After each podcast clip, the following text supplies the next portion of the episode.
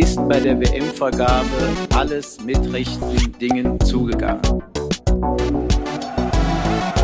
Dass ich als deutsche Sportlerin vor ein deutsches Gericht kam. Ich wollte nur fragen, wie viele Fehlentscheidungen eigentlich erlaubt sind, weil wenn es 15 sind, hast du noch eine frei. Da muss man aufpassen mit dem, was man sagt, was man schreibt und wie man das rüberbringt. Vor drei Tagen zu Katar und dann ist das Interview Ich möchte vielleicht in diesem Zusammenhang mal daran erinnern, an Artikel 1 des Grundgesetzes.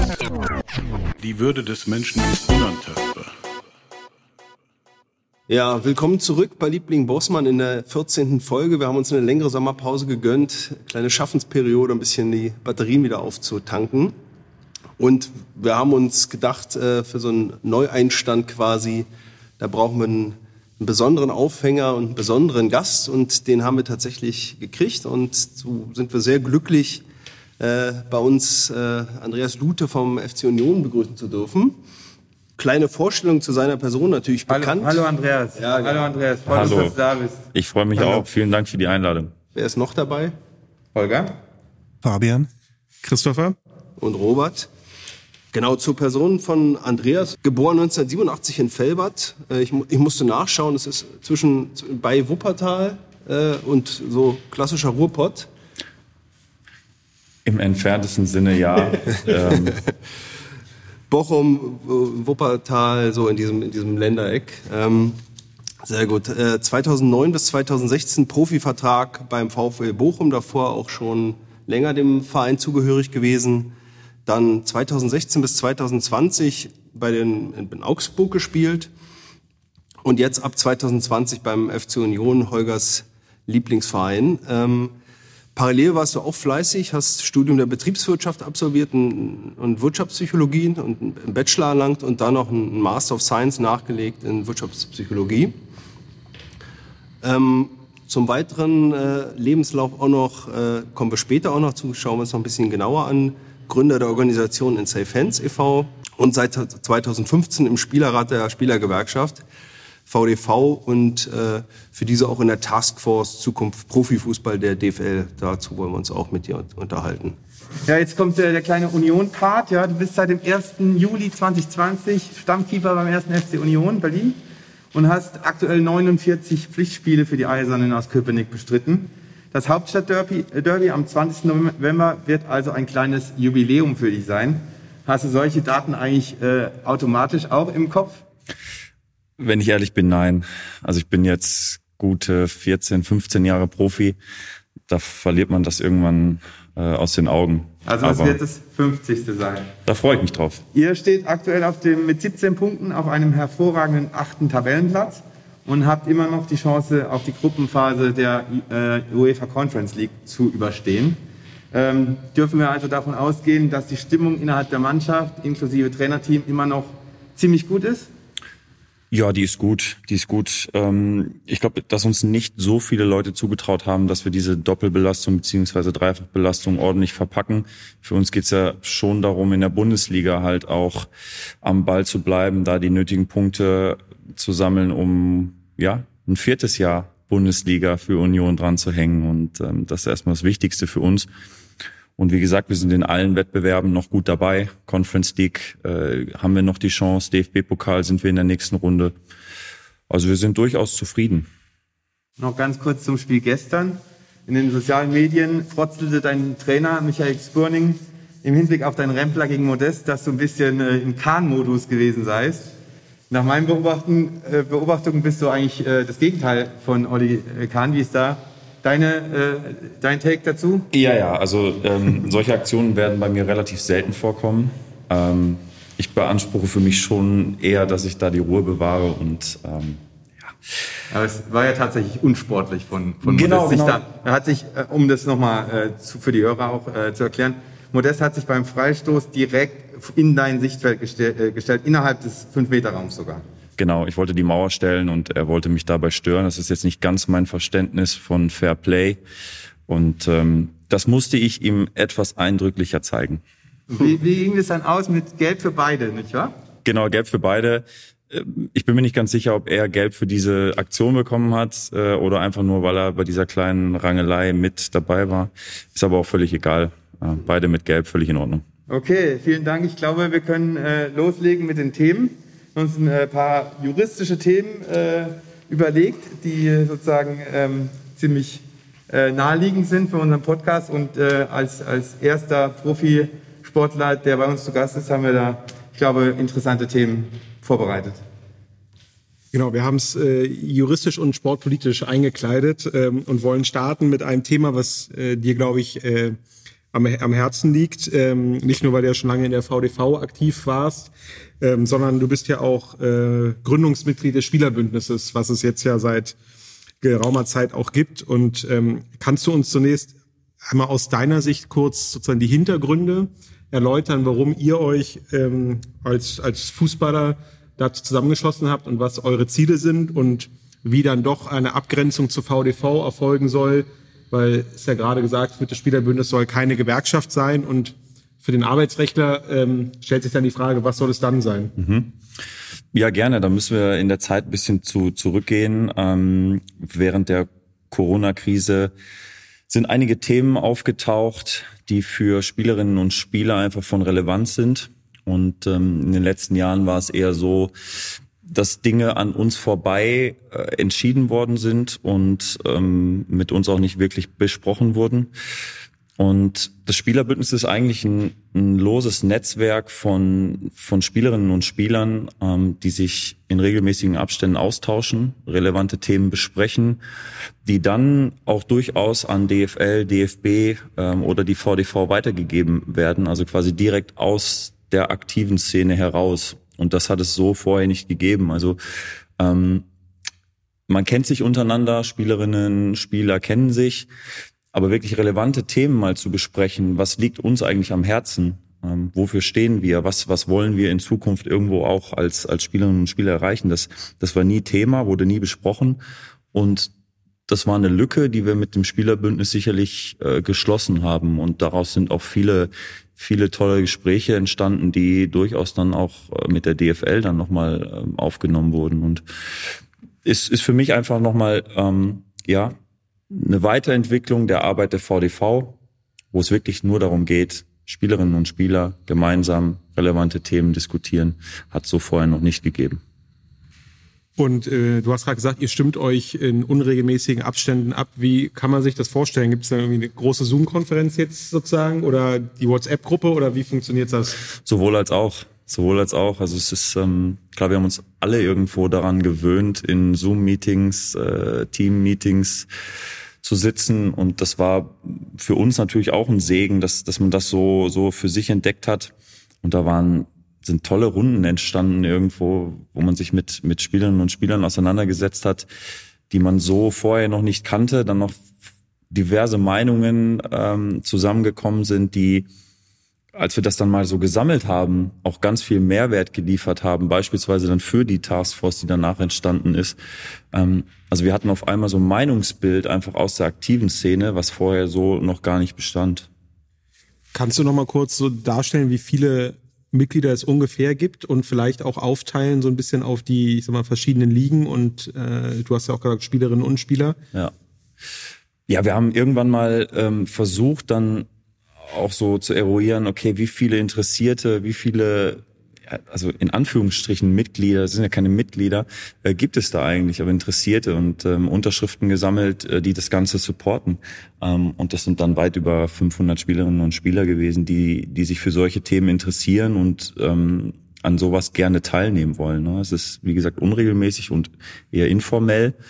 Ähm, aber das war so der Kreis und hat sich natürlich über erste, zweite Frauenbundesliga und Regionalliga bis Fußball-Bundesliga im Herrenbereich gezogen. Und ähm, wie gesagt, da sind äh, Diskussionsrunden entstanden, die es vorher so noch nicht gab. Und es ist, also ich habe das total genossen, ähm, mich da mit, mit anderen auszutauschen. Du bist ja auch in der Doppelrolle durch ähm, dein, äh, dadurch, dass du der VDV ja auch ähm, aktiv bist, hast du das Gefühl, dass es dort ähm, perspektivisch, ähm, ich sag mal, ein Kompetenzgerangel geben könnte? Oder glaubst du weiterhin, dass das Spielerbündnis einfach den Input liefert und wenn es dann zu ich sag mal, den rechtlichen und politischen Themen kommt, gibt es doch irgendwann Tarifverträge, Salary Caps und ähnliches, dass das dann originär bei der VDV bleibt? Also ich bin großer Unterstützer der Arbeit der VDV und glaube, dass es eine Gewerkschaft geben sollte, die die Interessen aller Spielerinnen und Spieler vertritt, dass da die Kompetenz einfach gebündelt wird. Glaube aber schon, dass es auch Zeit war, den Austausch der aktiven Szene so ein bisschen zu befeuern. Und das war vorher in der VDV nicht so. Es war eher wirklich Gewerkschaft, ähm, rechtliche Arbeit und so weiter. Ähm, aber der Austausch mit Spielerinnen und Spielern hat weniger stattgefunden. Und ähm, das ist so die Lücke, wo wir so ein bisschen, ein bisschen reingeschossen sind, würde ich sagen.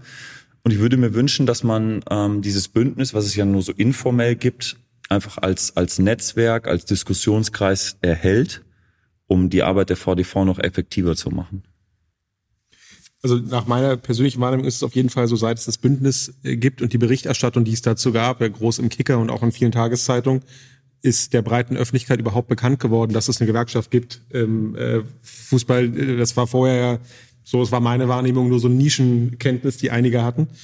Ähm, wie muss man sich denn das jetzt vorstellen, wenn jetzt die DFL möglicherweise dann ein, ein Anliegen hat oder DFB, der es kommunizieren will, würde der Weg dann über die VDV gehen oder ist deine Einschätzung, dass man dann doch eher einzelne ich sag mal, Figuren des Spielerbündnisses ansprechen würde, um erst über die, die, das Spielerbündnis sozusagen dann in die VDV zu gehen?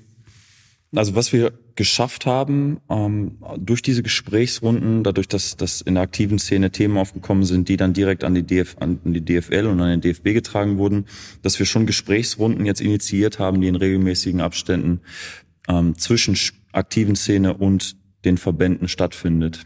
Also es ist jetzt so ein bisschen institutionalisiert worden, das Ganze. Und das hilft uns ja schon, Themen aus der aktiven Szene immer wieder äh, auch an die Verbände zu tragen. Und die VDV ist da so ein bisschen Organisator, hält natürlich den direkten Draht zu Verbänden. Und das finde ich auch in Ordnung so. Ähm, weil es, glaube ich, schon so ist, dass Aktive sich auch primär um, um den sportlichen Bereich äh, kümmern. Sie sind in erster Linie Sportler.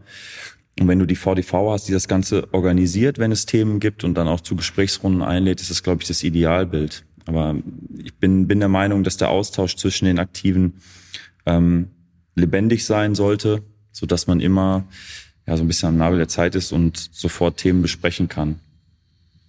Auf jeden Fall die Gewerkschaft oder eine Gewerkschaft lebt ja von den Mitgliedern und das sind ja dann, sollten ja eigentlich vor allem die Aktiven sein, also sprich ihr Spielerinnen und Spieler.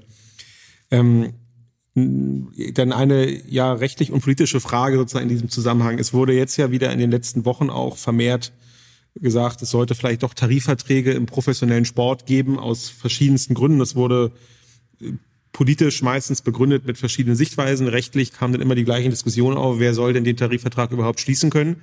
Ähm, hast du das Gefühl, dass es dort seitens des, also erstmal deine persönliche Meinung und dann auch seitens des Spielerbündnisses ähm, und der Gewerkschaft da schon richtige feste Position gibt oder ist das eher noch in der Entwicklung begriffen? Es ist, eine, es ist in der Entwicklung, die sich natürlich jetzt aber auch schon über Jahre hinzieht. Und im Endeffekt sind wir da keinen Schritt weitergekommen, muss man sagen. Ähm, ist natürlich auch eine besondere Situation, dadurch, dass du ähm, die ersten beiden Profiligen äh, bei der DFL ähm, eingebettet hast, den Rest des Fußballs, der durchaus professionell auch ist, dritte Liga, Regionalliga beim DFB.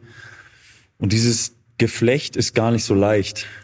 Ähm, ich glaube, was wir als Aktive erstmal machen müssen, ist in Vorleistung gehen und diese, die VDV, die Gewerkschaftsarbeit so ein bisschen stärker einfach machen und, und die Positionen der, der Sportler auch stärker machen.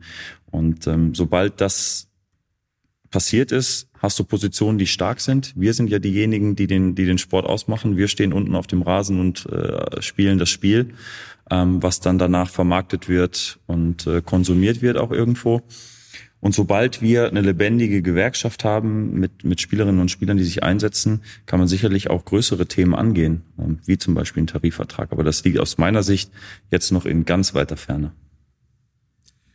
Ja, ich glaube auch, also unabhängig von dem äh, Wunsch sozusagen, dass man das schließt, ist das tatsächlich aufgrund des von dir geschilderten ne, fehlenden Gleichlaufs zwischen den Ligen und wer da der Vertragspartner sein könnte, auch rechtlich tatsächlich sehr schwer. Das war bis jetzt ja auch immer das Totschlagargument, schon in den 90er Jahren, als die, äh, ich glaube, Frank Rüback ist immer noch in der VDV aktiv. Mit dem habe ich heute noch telefoniert. der, äh, der hatte das, äh, ich glaube, es war seine Dissertation, meine ich, ähm, oder zumindest ein Aufsatz, auch schon früh vertreten, ähm, aber dann auch die Fragen aufgeworfen, wie man das rechtlich einbetten kann. Und die Fragen sind ja genau genommen rechtlich immer noch ungeklärt und politisch ist man wohl, wie du sagst, halt nicht viel weitergekommen. Ne? Nee, sehr gut. Ja, ich denke, das ist äh, ein, äh, wir können nahtlos übergehen zum Thema ähm, Taskforce Zukunft Profifußball, ähm, in der du auch mitgewirkt hast. Die Taskforce wurde im September 2020 ins Leben gerufen und führte dann zu einem äh, Ergebnisbericht im Februar diesen Jahres mit Handlungsempfehlungen. Ich glaube, es sind insgesamt 17 Handlungsempfehlungen. Ich glaube, man kann es runterbrechen auf drei äh, Hauptthemen Schwerpunkte. Das ist einmal das Thema Nachhaltigkeit. Da wurde dann auch eine Kommission gegründet und eine Arbeitsgemeinschaft. Man hat sich auf Nachhaltigkeitskriterien ähm, ähm, festgelegt, die man in Zukunft bei der, äh, bei der Lizenzierung auch berücksichtigen will. Ich glaube, das ist äh, sowieso in aller Munde, gerade das Thema Nachhaltigkeit im Sport. Ähm, den anderen großen, die andere große Säule würde ich als Reform des Profifußballs bezeichnen wo es dann um wirtschaftliche Stabilität 50 plus 1 geht und Reform möglicherweise auch der Beraterbranche. Und ähm, schließlich ging es auch noch um Jugend- äh, und Frauenfußball und Fandialog. Ähm, ich hatte da zu dem Ergebnisbericht mit dem äh, Kollegen Minden, der auch äh, in der Taskforce war, ähm, einen Aufsatz in der Sport, äh, Spurprax äh, veröffentlicht. Und ähm, haben wir da versucht, Ergebnisse und so einen Ausblick zu geben. Und ähm, im August diesen Jahres gab es jetzt ein weiteres Mediengespräch als Update. Ähm, könntest du bitte den Hörern mal schildern, wie deine Erlebnisse aus dieser, in dieser Taskforce waren und äh, wie, wie aus deiner Sicht im Moment der, der Sachstand ist? Also erstmal habe ich es begrüßt, dass so ein interdisziplinärer Austausch stattfindet, an dem Aktive teilnehmen können. Das gab es vorher noch nie. Ja, also ich bin jetzt Ewigkeiten Mitglied in der VDV, aber mir wurde noch nie angeboten, mich mit äh, Expertinnen und Experten ähm, bei der DFL zusammenzusetzen und verschiedene Thema Thematiken zu diskutieren und vielleicht auch mal die Perspektive von Aktiven mit einzubringen. Ja, solche, solche Gespräche sind normalerweise immer hinter verschlossenen Türen ähm, abgehalten worden. Da hatten Sportlerinnen und Sportler aber wenig mit zu tun. Also ich finde erstmal den Gedanken, verschiedene Perspektiven zuzulassen, Meinungen zuzulassen, hervorragend. Und ich habe mich da sehr drüber gefreut. Wir haben uns da ähm, aus der aktiven Szene auch, auch über, über Wochen und Monate gut darauf vorbereitet, um einfach auch einen Beitrag zu leisten, wenn wir denn mal die Chance erhalten. Und haben das durchaus auch genutzt. Das ist natürlich eine Gesprächsrunde gewesen über Monate, glaube ich, 37 Teilnehmer, kann, kann das sein? Oder 34, ja. Oder 34. Ja. Man muss sich das vorstellen, 34 Teilnehmer aus verschiedensten Branchen, die da in, ähm, in diesen Gesprächen zusammenkommen, natürlich alle verschiedene Perspektiven haben. Ähm, und das zu sammeln und zu bündeln, ist natürlich eine riesen Herausforderung. Und ähm, da sind Handlungsempfehlungen bei rausgekommen für das DFL-Präsidium, die ich zum Großteil unterstütze. Ähm, ich weiß auch, dass, dass das nicht von heute auf morgen alles geht. Was ich mir persönlich wünschen würde, ist, dass wir den, den Faden irgendwie weiter aufnehmen, dass wir da dranbleiben, ähm, weil ich schon einen Mehrwert sehe, äh, diese Themen weiter zu diskutieren und einfach dran zu bleiben. Äh, wenn das eine einmalige Geschichte wäre, fände ich das schade. Was waren aus, aus deiner Sicht als, ähm, als Profisportler die wichtigsten Themen? Ich weiß oder wir wissen, dass du dich auch sehr für den Frauenfußball engagierst. Ähm, Gab es irgendwas, ähm, was dir besonders am Herzen lag jetzt, äh, dass es da auch ein, äh, eine Fortsetzung gibt und dass tatsächlich ähm, die Maßna Maßnahmen umgesetzt werden? Ja, Frauen, Frauenfußball ist ein Thema. Also im Allgemeinen eigentlich, dass wir den Fußball so divers wie möglich gestalten und dass man auch den, den Zugang ähm, zu professionellem Sport beiden Geschlechtern irgendwo möglich macht das ist etwas, was, was mir am Herzen liegt. Und wenn man die, wenn man die Strukturen im Frauenfußball mit denen des Männerfußballs vergleicht, dann liegt da noch einiges im Argen. Das ist einfach meine grundsätzliche Position. Ähm, und soll irgendwo in den nächsten Jahren auch vermehrt Teil der Arbeit der VDV sein, dass man Frauen einfach mehr unterstützt, weil da mit anderen Problemen äh, gekämpft wird als jetzt beispielsweise bei mir in der Fußball-Bundesliga. Das ist auch klar. Und ähm, darüber hinaus für mich als Aktiver wirtschaftliche Stabilität der Ligen, der Clubs, gerade während der Corona-Zeit ein Riesenthema. Ähm, kann mein Arbeitgeber in der nächsten Woche Gehälter noch bedienen? Ja, nein. Ähm, kommt es vielleicht zu Zwangsabstiegen? Ich meine, Schalke 04 hatte, hatte große finanzielle Probleme. Ähm, da ist erstmal auf, aufgekommen, wie sehr manche Clubs auf Kante genäht sind, wenn es um ihre wirtschaftliche Situation geht. Und als, aus, der, aus der Perspektive des Arbeitnehmers ist da erstmal die Frage, hey, kann mein Club es verpacken, ähm, wenn vielleicht einmal äh, kein TV-Geld überwiesen wird? Ist mein Club dann noch, ist mein Arbeitgeber dann noch zahlungsfähig? Das ist, das ist eine Perspektive, die, die ja als Arbeitnehmer wichtig ist. Und da haben wir auch als Aktive dann unseren, unsere Meinung äh, mit eingebracht, dass es einfach möglich sein muss, dass ein Fußballclub, der, der so viel umsetzt, mehrere Monate ohne TV-Geld überlebensfähig bleibt. Und äh, das, das muss auch möglich sein. Und da müssen Anpassungen vorgenommen werden. Ähm, das ist eine klare Handlungsempfehlung und ich hoffe, dass das auch so, auch so umgesetzt wird. Ja. Ich hatte teilweise den Eindruck, ähm, dass die DFL sich scheut, auf nationaler Ebene äh, Maßnahmen anzustrengen, sondern immer sozusagen mit dem Finger auf die europäische Ebene gezeigt hat direkt. Hattest du auch den Eindruck? Naja, also man, man, man darf ja nicht aus den Augen verlieren, dass sich die DFL oder die Bundesliga natürlich auch im internationalen Kontext bewegt. Also ein FC Bayern München ist klar äh, ein Bundesliga-Club, der aber gleichzeitig in der Champions League aktiv ist. Ähm, bedeutet äh, ein UEFA-Wettbewerb spielt und wir sind uns alle einig, wir freuen uns drüber, wenn, wenn ein deutscher Club europäisch auch auf einigermaßen performt. Ähm, bedeutet, die Liga ist ja schon irgendwo in der Position, das auch zu beachten. Ich glaube aber schon, dass du als starke Liga, ähm, wie es die DFL oder die Bundesliga ist, auch irgendwo als Insellösung Teile nach vorne bringen kannst, die vielleicht dann auch adaptiert werden auf, auf europäischer Ebene. Also man darf sich nicht kleiner machen, als, als man ist. Man kann auch Dinge, Dinge vorgeben. So, abschließend zu dem Themenkomplex. Äh, was war für dich die größte Überraschung äh, in dieser Taskforce oder am, am Ende? Äh, hattest du ja schon eigentlich gesagt, ne, dass, dass sozusagen dieser Austausch überhaupt äh, stattfinden konnte. Aber jetzt vom Ergebnis her gesehen, was war da dein oder das wichtigste Takeaway für dich, dass du ähm ist jetzt gar nicht so, so mein Takeaway. Ich glaube schon, dass angekommen ist, dass Aktive durchaus einen, einen guten Beitrag zu solchen Diskussionsrunden ähm, leisten können. Und das ist auch irgendwo das, was ich von den äh, Teilnehmern dieser Taskforce ähm, zurückbekommen habe, dass sie es durchaus aus gut fanden, solch, so eine Perspektive mit, mit, mit dabei zu haben. Und wie gesagt, ich würde mir wünschen, dass man das, dass man das weiter, weiter verfolgt, dass wir als Aktive einfach mit unserer Meinung direkt in diesen Gesprächen beteiligt sind.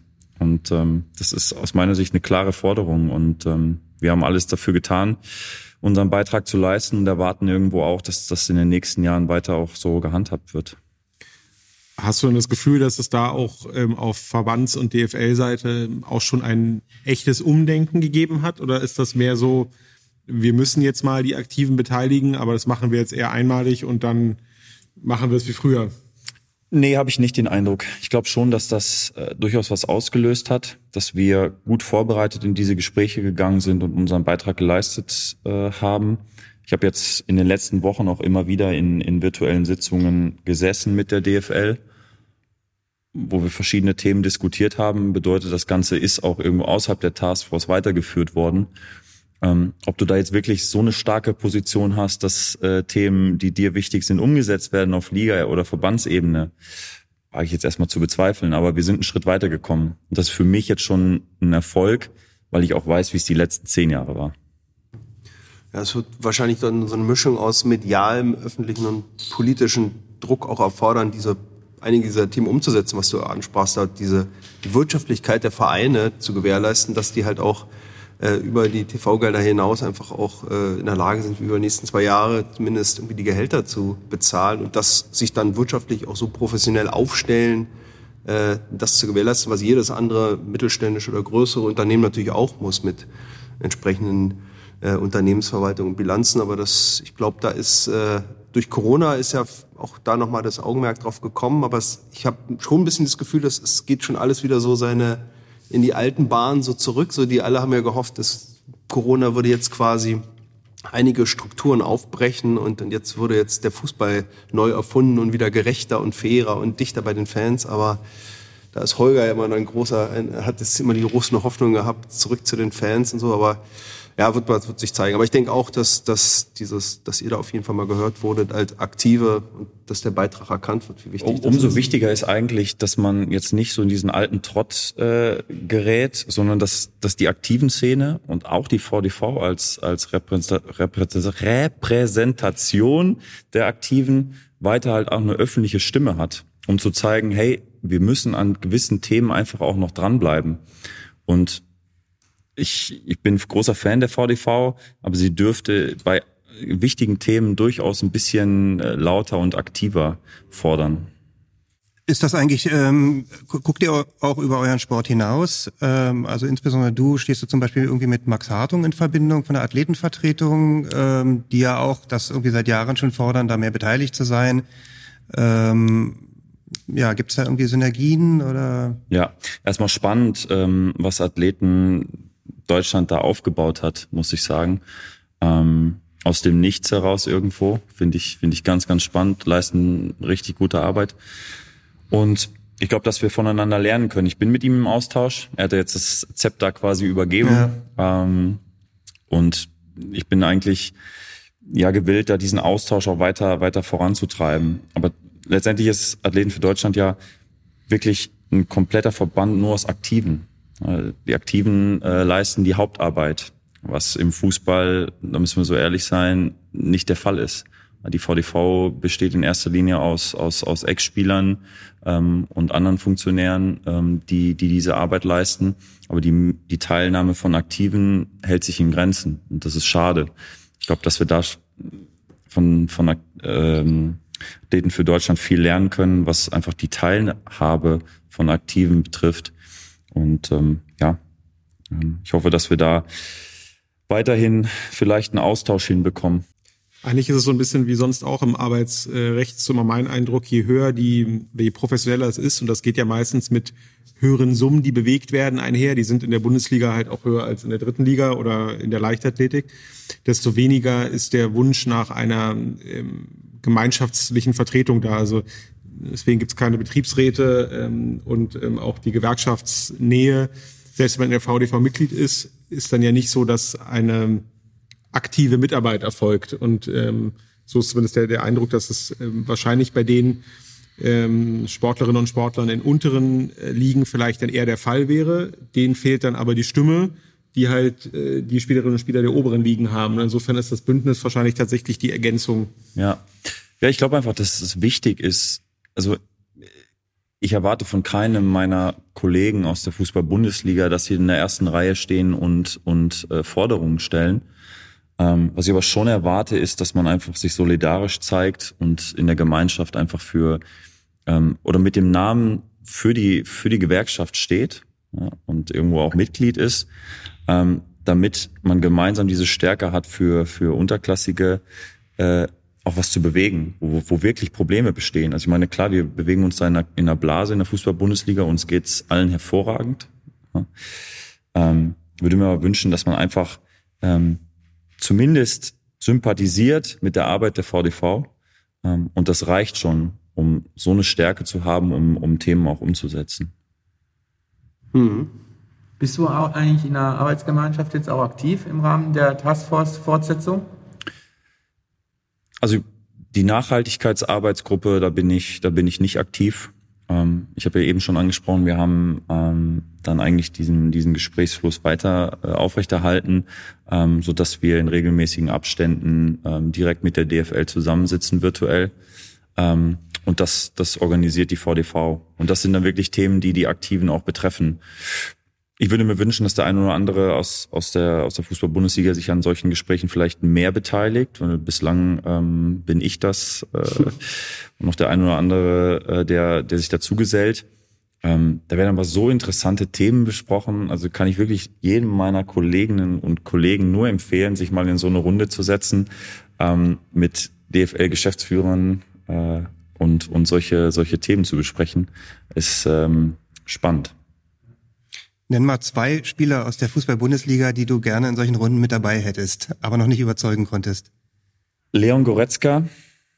Oh, da wird's schon schwierig. da wird schon schwierig. Ich bin großer Fan von, von Leon, ähm, weil ich seinen Weg von Jugendalter quasi mitverfolgt habe, äh, damals VfL Bochum. Und ich schätze ihn einfach sehr als, als Sportler und Mensch. Glaube, dass er einen großen Mehrwert auch ähm, sportpolitisch leisten könnte. Ist, ist ja auch tut. Den würde ich mir wünschen. Und ähm, ja, es gibt so viele Kandidaten, aber würde ich mich jetzt auf keinen festnageln. Ja, Mats Hummels ist ja auch immer, auch natürlich ist ja auch Ja, also Ma Mats muss man ja sagen, hat, hat seinen äh, Beitrag geleistet. Ja, also ist ähm, kein, meines Wissens kein Mitglied bei der VDV, was schade ist. Mhm. Ähm, hat aber im, im Hinblick auf diese Gesprächsrunden der Taskforce auch, auch äh, viel Beitrag mhm. geleistet, einfach so im Hintergrund. Und das muss man, das muss man auch akzeptieren ähm, dass es auch Leute gibt, die vielleicht nicht öffentlich ähm, so in der ersten Reihe stehen, die ja. im Hintergrund wichtige Arbeit leisten. Und das hat Mats durchaus getan. Was ist mit deinem Torhüterkollegen aus St. Pauli, äh, ehemals St. Pauli, der auch in der Taskforce war? Der ist, macht der noch irgendwas? Genau, ja, Robin ist, ist ähm, ein wichtiger Bestandteil eigentlich auch schon seit Jahren der VDV. Das muss man sagen, hat, hat großen, äh, große Beiträge geleistet dazu. Seine sportliche Situation ist natürlich äh, jetzt ein bisschen schwieriger geworden, dadurch, dass er nicht mehr in Deutschland aktiv ist, sondern im Ausland. Ähm, ist aber weiterhin, weiterhin dabei und auch ein, ein wichtiger Bestandteil. Also ich habe ja wirklich monatelang mit ihm eng zusammengearbeitet, um diese Taskforce-Sitzung äh, hm. vorzubereiten. Ähm, ist einfach ein ganz, ganz kluger Kopf.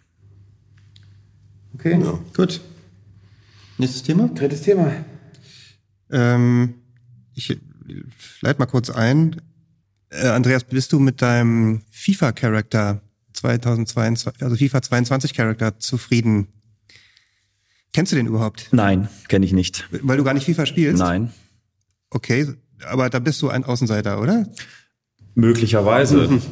Also unter deinen Mannschaftskollegen oder unter den Bundesligaspielern? Ja, das, ja das, das mag sein, aber ich möchte mir auch meine Eigenheiten behalten. Also ich muss nicht, muss nicht mit ja, jedem Schwarm mitschwimmen. Auch mein Tag hat nur 24 Stunden und ich wüsste nicht, in welcher Zeit ich da noch FIFA spielen sollte. Habe einfach zu viel zu tun. Okay, es ist ja nur der Aufhänger. Äh, wir wollen um, ähm, um, um Bildrechte sprechen, Image Rights und, und die, die Vermarktung, ähm, weil das ein Thema ist, das immer wieder aufploppt. Kannst du was dazu sagen, ob es irgendwie so eine Awareness ähm, unter Profifußballern gibt, was ihre Bildrechte angeht, oder ist das eher so, dass das äh, die Spieler eigentlich gar nicht interessiert oder die sich irgendwie darauf verlassen, dass das schon alles ordnungsgemäß abläuft? Also ich habe die große Hoffnung, dass man sich mit dem Standardvertrag, den man da unterschreibt in der Fußball-Bundesliga, vielleicht mal ein bisschen auseinandersetzt, den mal durchliest. Und da ist sowas ja auch Teil des Ganzen. Ja, also das, was man da unterschreibt, da erwarte ich eigentlich schon, dass man sich das mal durchliest. Und ähm, ich weiß nicht, ob es passiert. Viele, viele äh, überlassen das vielleicht auch ihren äh, Beratern beziehungsweise Anwälten. Ähm, ich habe mich aber damit auseinandergesetzt. Das ist, äh, das ist klar, weil es ein Thema ist und du da ja auch durchaus vorsichtig sein musst, was du, was du unterschreibst und was du vielleicht auch außerhalb des, des Clublebens mit deinen ähm, Persönlichkeitsrechten so machst, ähm, was du mit deinem Namen machen darfst, was du mit deinen Bildern machen darfst und so weiter. Das ist ja wirklich ein schwieriges Thema. Ähm, also ich, ich hoffe, dass die Jungs sich damit beschäftigen. Und hast du die Klausel bedenkenlos unterschrieben oder? Ja, was heißt bedenkenlos? Also letztendlich wird ja eine Trennung ähm, gemacht zwischen dem Namen Andreas Lute, dem Sportler Andreas Lute im Union-Trikot und dem, der kein Union-Trikot anhat. Also ich kann mhm. ja meinen Namen verwenden, ich kann meine Bilder verwenden, solange ich jetzt nicht in direkten äh, Kontext äh, FC Union Berlin stehe. Also ähm, das ist erstmal so die grundsätzliche Abtrennung in diesem Standardvertrag. Äh, alles, was mit Union beispielsweise zu tun hat, ist dann irgendwo seitens des Clubs. Diese Rechte trittst du in irgendeiner Weise auch ab. Und äh, außerhalb hast du ja schon die Möglichkeit, äh, deinen Namen und dich als Sportler zu eigen zu vermarkten, ähm, wenn du jetzt nicht gerade ein Union-Trikot anhast. So, das ist jetzt mein Verständnis davon. Ja, Du könntest es tun. Mhm. Und ähm, das ist für mich erstmal erstmal in Ordnung, ähm, weil ich jetzt aber auch nicht der der Superstar bin, der äh, noch irgendwelche anderen Vermarktungsmöglichkeiten sieht, sondern ich bin eigentlich so in dem Konstrukt, in dem ich mich bewege, durchaus zufrieden. Äh, Stichwort, Stichwort Superstar ist eine ganz gute Überleitung, weil ähm, einer der Aufhänger, äh, bei dem dieses Thema immer wieder aufploppt, ist unter anderem Slatan Ibrahimovic, der Mhm. sich äh, alle Jahre wieder darüber beschwert, ähm, wie denn überhaupt seine sein seine Image oder sein Avatar bei bei FIFA eigentlich reinkommt. Äh, er kann sich jedenfalls offensichtlich nicht daran erinnern, irgendwelche Rechte äh, an EA Sports vergeben zu haben oder an überhaupt jemanden, der diese Rechte weitergegeben haben könnte ähm, so dass das ein Thema ist. Und der, der DFL-Mustervertrag, über den wir gerade eben gesprochen haben, der ist ja auch noch nicht allzu alt in seiner in, die, in der Fassung, die du da gerade geschildert hast. Ja. Also es gibt eine Vorversion und wir Juristen wissen ja immer, Verträge gelten erstmal nur ab dem Zeitpunkt, wo sie dann auch geschlossen wurden. Ähm, das heißt also, wir sprechen möglicherweise über über Dinge, die jedenfalls der ähm, also über Fra Rechtsfragen, die jedenfalls der DFL-Mustervertrag noch gar nicht beantwortet. Hm. Ich gucke zu meinem Kollegen Robert rüber, dem Na, der aktuelle, der aktuelle schon. Also er hat ja gerade diese, diese, Andreas auch dargestellt hat, die Differenzierung zwischen, äh, also der vorher war problematisch, ich glaube, er war von 2015 oder sowas, da hat er eben gerade nicht differenziert zwischen der, der, der, dem Namen und die Image Rights in Bezug zum Club, sondern hat quasi allgemein geltend über alle Grenzen hinweg äh, es sich kreiert, da irgendwie die Persönlichkeitsrechte dem Verein zu übergeben, ohne das zu differenzieren. Und gerade bei den Persönlichkeitsrechten, die sind ja grundrecht, grundrechtlich hergeleitet, im, im KUG äh, spezialgesetzlich geregelt. Äh, ist ganz viel Rechtsprechungshistorie, wie man die ausüben darf. Und der neue DFL-Mustervertrag ist ja, glaube ich, ist 24 Seiten oder so lang und davon sind vier, fünf Seiten ist Persönlichkeitsrechte. Also es ist offensichtlich hat zumindest die, die DFL und die, äh, die Clubs schon erkannt, welches Potenzial da in den Persönlichkeitsrechten noch schlummert und dass sie gar auf jeden Fall sicherstellen, dass die Vereine da, solange zumindest der Spieler das Trikot trägt, und darüber hinaus, wenn die Bilder aus der Zeit datieren, wo er dieses Trikot anhatte, das ist auch die, die Abgrenzung zum alten Vertrag, der dann nämlich gesagt hat, nur für Archivzwecke darf man diese Fotos verwenden. Der neue sagt, nee, für immer. Äh, also quasi Andreas Luth im Union-Trikot darf auch noch in, in 20 Jahren auf der Tasse abgebildet werden. Das ist, das ist natürlich schon ja, kann man, muss man, muss man vielleicht, äh, wenn man das mal rechtlich überprüfen würde vor Gericht, ob das so alles im Sinne der Persönlichkeitsrechte ist, die eigentlich schon die Tendenz haben, beim, beim, bei der Person tatsächlich zu verbleiben und diese Kommerzialisierung erst viel später eingeführt wurde, ist, sind da schon recht weitgehende Regelungen. Aber sind dadurch, dass sie jetzt differenzierter sind, im Einzelnen überprüfbarer und in der Sache dann wohl auch zumindest, äh, wenn man den Profispielbetrieb so irgendwie versteht und dem Rechnung tragen will, dann auch halbwegs angemessen. Aber sie sind schon, sie sind schon happig. Also es ist schon Äh, problematisch finde ich, dass in den, äh, in den meisten Förderverträgen, also mit den Verträgen mit Minderjährigen, dass da es äh, noch nicht differenziert wird, wie du, wie du es jetzt äh, so schön geschildert hast. Mhm. Also die Differenzierung ist ganz wichtig. Und du hast es ja auch äh, prima erklärt. Also gerade dieser Bezug zum Verein muss gegeben sein. Ansonsten ist man, äh, ist man in der Eigenvermarktung noch drin. Ähm, aber Robert, kannst du noch mal vielleicht erklären, ähm, wie denn die, ähm, wie denn die ähm, Rechteketten äh, sich darstellen, äh, gerade in Deutschland und vielleicht dann nochmal den, den Bezug äh, zu anderen äh, Rechtssystemen? Ja, also letztlich, die sind, wie, wie es der Name schon sagt, sie sind natürlich originär beim Spieler. Und jetzt ist der erste, der erste, die erste Lizenzkette, die wir haben, ist tatsächlich dann der DFL-Mustervertrag. So gelangen sie dann zu den Clubs. Äh, Die Clubs haben die dann in diesem, in diesem Umfang, wie man, wie man ihn dort definiert hat. Wie gesagt, das ist nicht alles wird da den Verein jetzt nicht komplett für unangreifbar halten, aber das ist erstmal soweit in Ordnung. Äh, Und dann gibt es natürlich die Möglichkeiten, dass, dass, die, dass die Clubs jeweils mit der DFL oder mit anderen Verbänden oder eben halt auch Gewerkschaften diese, diese ihnen eingeräumten Lizenzrechte, Persönlichkeitsrechte überlassen, so zum Beispiel auch für im Bereich der FIFPro, sodass die Verwunderung von Slatan äh, Ibrahimovic da vielleicht äh, da war, aber letztlich, äh, ich bin ziemlich sicher bin, dass, ich glaube damals italienische Liga oder wo er, ich weiß nicht, auf welche Bilder er sich da bezog, aber dass er wohl ziemlich sichergestellt sein wird, dass, dass auch EA Sports entweder mit der Liga oder mit der FIFPro oder mit, mit anderen Verbänden Oder oder, den Clubs oder den Spielern auch selber die Rechte sich entsprechend eingeholt hat. Das ist so der Idealcase. Ähm, und daneben gibt's dann natürlich aber auch, äh, äh, das ist so die, auf dem hohen Niveau der Lizenzvermarktung, äh, wird diese Rechtekette dann auch von den, so, von Unternehmen wie eSports dann eingehalten. Aber dann gibt's natürlich auch gesetzliche Ausnahmen, wo vielleicht äh, gibt's diese Spielekartenhersteller oder Fußballkalender, die jetzt gar nicht immer die offiziellen Lizenzweg haben, sondern die sagen, äh, sie machen halt einen, haben einen, auch, verfolgen auch einen redaktionellen Ansatz neben den kommerziellen Interessen und dann gibt's halt Ausnahmen im Gesetz in 23 KUG, äh, wenn es sich um Zeitnis, ein Bildnis der Zeitgeschichte handelt, und das sind Fußballspiele in der Regel, dass solche Spielaufnahmen dann unter Umständen, unter Abwägungsgesichtspunkten dann auch verwendet werden dürfen, ohne dass Spieler, Spielervereinigung, DFL oder Club irgendwas dagegen machen können. Das ist dann, da gibt es ein paar Entscheidungen zu, aber das ist, das muss man dann schon recht gut begründen. Nun ist ja ähm, dann jetzt in der jetzigen FIFA-Version 22 gibt's diese ähm, äh, diese FIFA-Icons, ähm, also sozusagen ähm, Bildnisse von bekannten Spielern, die aber jetzt gar nicht mehr aktiv sind. Äh, also hier tauchen auf Robin van Persie, Roberto Baggio. Es geht noch viel, viel mehr zurück bis zu Eusebio, Johann Cruyff, der sogar schon verstorben ist.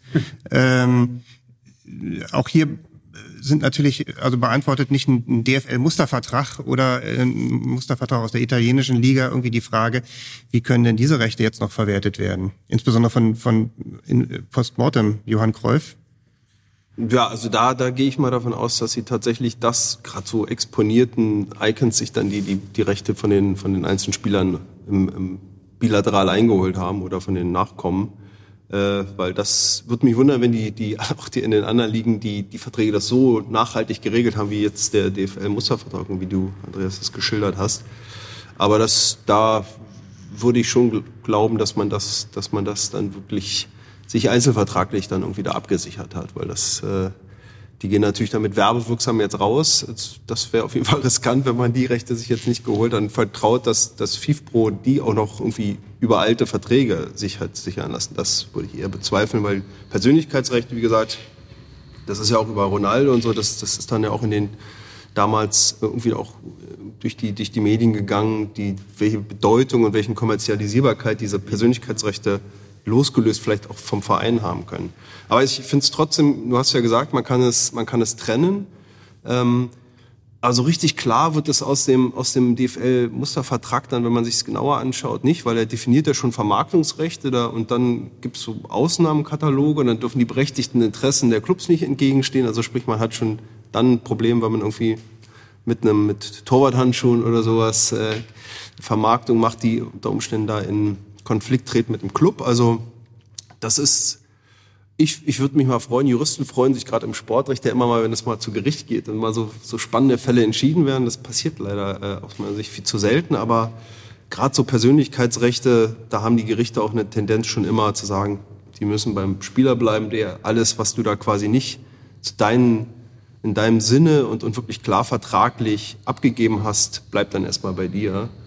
Und deswegen schauen wir mal. Ja, spannendes Thema auf jeden Fall. Ich finde, also mein Verständnis ist, dass ich es durchaus akzeptieren kann, wenn ich meine Persönlichkeitsrechte, meine Markenrechte für die Zeit des laufenden Vertrages irgendwo auch meinem, meinem Club gebe, weil ich irgendwo auch eine Figur des Clubs bin. Ähm, sehe es aber wirklich als problematisch an, wenn dann so im Nachgang, wenn du deine Karriere schon beendet hast, wenn du vielleicht sogar schon verstorben bi bist und dann dein Name noch kommerzialisiert wird ähm, und deine Nachfahren vielleicht gar nichts davon haben. Das finde ich, das finde ich durchaus schwierig. Also das, das wäre ein Thema, ja. was man, was man wirklich diskutieren muss, weil ähm, das sind ja wirklich teilweise im Sport starke Marken, die unheimlich viel auch umsetzen können. Und ähm, wie gesagt, also meine Perspektive, so, solange man da wirklich unter Vertrag ist, eine aktive Karriere hat, absolut okay. Wenn man da bewusst mit einer Unterschrift ähm, für eine Zeit lang seine, seine Rechte abgibt, Aber sobald man seine Karriere beendet, muss Völlig. das eigentlich wieder beim, bei einem selbst bleiben. Ist auch völlig richtig, weil nämlich zum- zumal ja auch es ausdrücklich geregelt wird, was sie auch machen müssen, dass mit der Bezahlung, der, mit der Arbeitsvergütung dann das abgegolten ist. Ja. Und das muss dann denklogisch ja in dem Moment enden, wo der Arbeitsvertrag endet. Außer sind halt eben Archivzwecke, wie es vorher war. Dass man irgendwie dann irgendwie so, aber wenn dann tatsächlich da in zehn Jahren dann noch sehr äh, werbewirksam mit deinem Counterfei und deinem Namen noch irgendwie geworben wird, dann ist das aus meiner Sicht wirklich nicht mehr. Nicht Also der DFL-Mustervertrag sieht's ja vor. Der sieht's vor, genau. Da hat Also man ja das- vorgesorgt. Ähm, es gibt ja auch einen, einen, einen nicht ganz unbekannten Berufskollegen von dir, nämlich Uli Stein, ähm, der aber auch jetzt schon seit längerem nicht mehr aktiv ist. Ich weiß nicht, ob du es weißt, aber der hatte sich tatsächlich vor nicht allzu langer Zeit gegen die Verwendung seines Bildnisses gewehrt auf so- sogenannten Players Cards. Aber Äh, halt nicht gegen den Club, sondern gegen einen Dritten, der gar keine Lizenz Genau, das war so ein, das war so ein Verlag, die, die hatten so eine Reihe rausgebracht mit äh, Spielerkarten von allen Nationalmannschaftsmitgliedern, also auch wirklich seit seit äh, aus dem letzten Jahrhundert noch, äh, also bis in die 30er Jahre zurückgehend oder so. Und ähm, und da waren war das Konterfei drauf plus so Daten zum zum Spieler Werdegang und sowas alles. Äh, und das hatte ihn offensichtlich aus aus demselben Gründen, wie du gesagt hast, massiv gestört. Hat aber am Ende ähm, vom OLG Frankfurt am Main war das, glaube ich, verloren. Okay. Also mit dem Hinweis, du hast es ja eben auch schon angesprochen, ne? also so ein bisschen redaktionelle Nutzung, ähm, äh, soweit es sich jetzt nur so um allgemeine Informationen handelt, äh, sei da jedenfalls im Abwägungsprozess Ja. ähm, der Spieler dann nicht oder die Spielerinteressen nicht ausreichend gewichtig. Und jetzt aktuell noch, äh, DFL hat vor ein paar Wochen veröffentlicht oder bekannt gegeben, dass sie jetzt auch so ein äh, Trading Cards ähm, ähm, herausgebracht haben, die sie über diese Gruppenvermarktungsrechte eben äh, ähm, als Liga-Verband herausgeben dürfen. So Aro heißt, heißt die Trading Cards. Okay. Wir haben jetzt ja gerade schon mehrfach den DFL-Mustervertrag angesprochen. Ich habe mal 2014 eine Umfrage gemacht äh, im Rahmen der Dissertation, dass wie verbreitet er ist und das Ergebnis war, er war sehr verbreitet. Ähm, ist das auch ähm, deine persönliche Wahrnehmung, dass es eigentlich immer der DFL-Mustervertrag ist, jetzt bei dem, was, was du für dich unterschrieben hast und wo du es bei Kolleginnen und Kollegen mitkriegst? Und ähm, falls ja, wo gibt's am häufigsten Änderungen, wenn du das sagen kannst? Schwierig zu sagen. Ich habe ähm, in meinem Leben jetzt drei professionelle Clubs, äh, bei denen ich Profiverträge unterschrieben habe. Und ähm, da war es wirklich immer, immer dieser, dieser Standardvertrag. Ähm, und von daher, ich kann auch nicht wirklich einschätzen, ob andere Clubs das, das anders handhaben. Ähm, hab von, von meinen Freunden und Bekannten aus der aus der äh, aus der Fußball-Bundesliga jetzt auch nichts anderes gehört, als als dass sie da ähm, andere Erfahrungen gemacht haben. Und ähm, wie gesagt, aus meiner Sicht wird er immer länger über die Jahre. Das ist definitiv so. Äh, wo aber die meisten Änderungen gemacht werden, kann ich nicht sagen. Aber alle Arbeitsverträge werden länger mit der Schön finde ich auch hier, dass die auch explizit sowie die Rechte an Tattoos des Spielers, die bei der Ausübung seiner Tätigkeit sichtbar sind, das haben sich auch entsprechend, das ist, da spielt so ein bisschen rein, das hatten wir ja die, äh, das, da gab es ja die auch so eine EA, war das nicht diese Football-Version? Also Tattoos sind ja auch urheberrechtlich geschützt, das ist noch wieder eine andere Komponente. Ich glaube, da wollen sie sich irgendwie äh, die Das wiederum aber nicht das war ein US-Sportler, der Genau, sich da, ja. glaube ich, drüber die Tattoos sind urheberrechtlich geschützt. hat. Die Rechte liegen natürlich wiederum nicht bei dem Tätowierten, sondern bei dem Tätowierer. Ich glaube, deswegen ist das ein kleiner, kleiner Denkfehler, dass hier als irgendwie bei den Persönlichkeitsrechten zu verorten, dachten sie gleich zwei Fliegen mit einer Klappe, auch noch die Urheberrechte mit einholen. Die kann der Spieler aber jetzt gar nicht daran äh, einräumen. Wahrscheinlich hat er die zumindest nicht exklusiv. Fand ich nur, nur lustig, dass das da auch noch, äh, irgendwie auch noch mit abgefrühstückt werden soll. Auch nur die, die sichtbar sind natürlich. Also die verborgenen, so das, das, das Arschgeweih, das Arschgeweih oder so, das äh, hoffentlich dann daran dann nicht. Du bist nicht tätowiert, oder? Ich bin nicht tätowiert, nein, hab's auch nicht vor. Sehr gut, dann äh, sind wir beim vierten Thema, äh, Leistungsdaten. Ja, dann auch nochmal dazu eine Einführung. Ähm, es klang ja vorhin kurz an. Ähm, zunächst mal möchte ich eine, möchte ich in Erinnerung rufen. Wir haben eine Folge aufgenommen. Äh, ich weiß jetzt nicht die Nummer der Folge, aber da ging es um das Thema Datenschutz. Äh, da hatten wir den Datenschutzbeauftragten des Landes Baden-Württemberg zu Gast, äh, Dr. Stefan Brink, ähm, und haben uns da unter anderem auch über ähm, datenschutzrechtliche Gesichtspunkte zu diesen sogenannten Leistungsdaten von Spielern, ähm, ja, was gehört so dazu? Irgendwie natürlich so Trainingsleistungen und äh, gegebenenfalls auch andere statistische Daten, die man über Spieler erhoben hat, also wieder die datenschutzrechtlichen Auswirkungen sind. Es war höchst interessant. Ich kann auch empfehlen, in diese Folge nochmal reinzuhören. Äh, wen besonders dieses Thema interessiert, der müsste dann ungefähr bis zum letzten Drittel dieser Folge vorspulen. Ähm, da geht's dann erst wohl los, weil vorher haben wir auch noch andere, aber auch sehr spannende Themen. Ähm, ja, es, interessanterweise ist, ähm, find, wundere ich mich schon seit Jahren, dass im Hinblick auf dieses ganze Datenmaterial, was es über Spieler gibt, seien es nun Daten mit Gesundheitsbezug oder so statistische Daten, die ja, glaube ich, äh, an vielen Stellen Verwendung finden im Scouting, ähm, bei solchen Spielen wie FIFA äh, taucht es auf, auch erstaunlich realistisch. Ähm, im, im, im Bereich der Sportwetten spielt das eine große Rolle, dass da noch, also noch keiner von den Spielern, jedenfalls so öffentlich wahrnehmbar, sich mal darüber Gedanken gemacht hat, öffentlich, ob das eigentlich alles so funktioniert, ob das alles so geht, äh, ob, inwieweit das seine Interessen beeinträchtigt. Und ähm, jetzt gibt es dann doch seit äh, kurzem eine Initiative, die vor allem ähm, aus England kommt. Ähm, da gibt es nämlich die, die ähm, Initiative Red Card. Ähm, und da ist ähm, quasi so unter, unter Führung eines, äh, eines Fußballtrainers, äh, haben sich da jetzt offensichtlich mehrere hundert Spieler zusammengefunden, die ähm, gestützt auf die Datenschutzgrundverordnung sich dagegen wehren wollen, dass die vermeintlich ähm, die vermeintlichen personenbezogenen Daten eben durch Dritte genutzt werden. Ähm, und ganz offenbar ist man da auch bereit, wenn es zu keiner Einigung kommt, ähm, da im Klageweg vorzugehen. Frage an dich, ähm, ist es auch Thema in der Bundesliga? Würde ich sagen, ja. Also bei mir zumindest und auch im Rahmen der Arbeit der VDV ist das Thema. Und ich glaube, dass uns das noch viele Jahre begleiten wird, das Ganze. Und die Datensammelwut hat ja so ein bisschen in den letzten Jahren äh, zugenommen.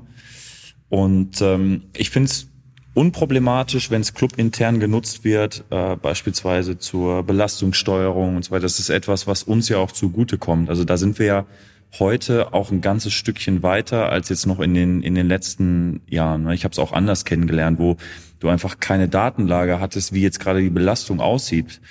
Und heute erlebe ich schon so, dass da auch ganz, ganz detailliert drauf geschaut wird, hey, wie haben wir denn den Einzelnen wirklich in den letzten Wochen und Monaten belastet und wann ist es auch mal gut, jetzt gerade bei, bei dem Terminkalender, den wir auch haben, mhm. ähm, was durchaus ja wirklich ein Vorteil ist. Es gibt natürlich auch andere Daten und wenn, wenn ich dann höre, dass bei Sportwetten zum Teil ein Thema ist, dann finde ich das problematisch.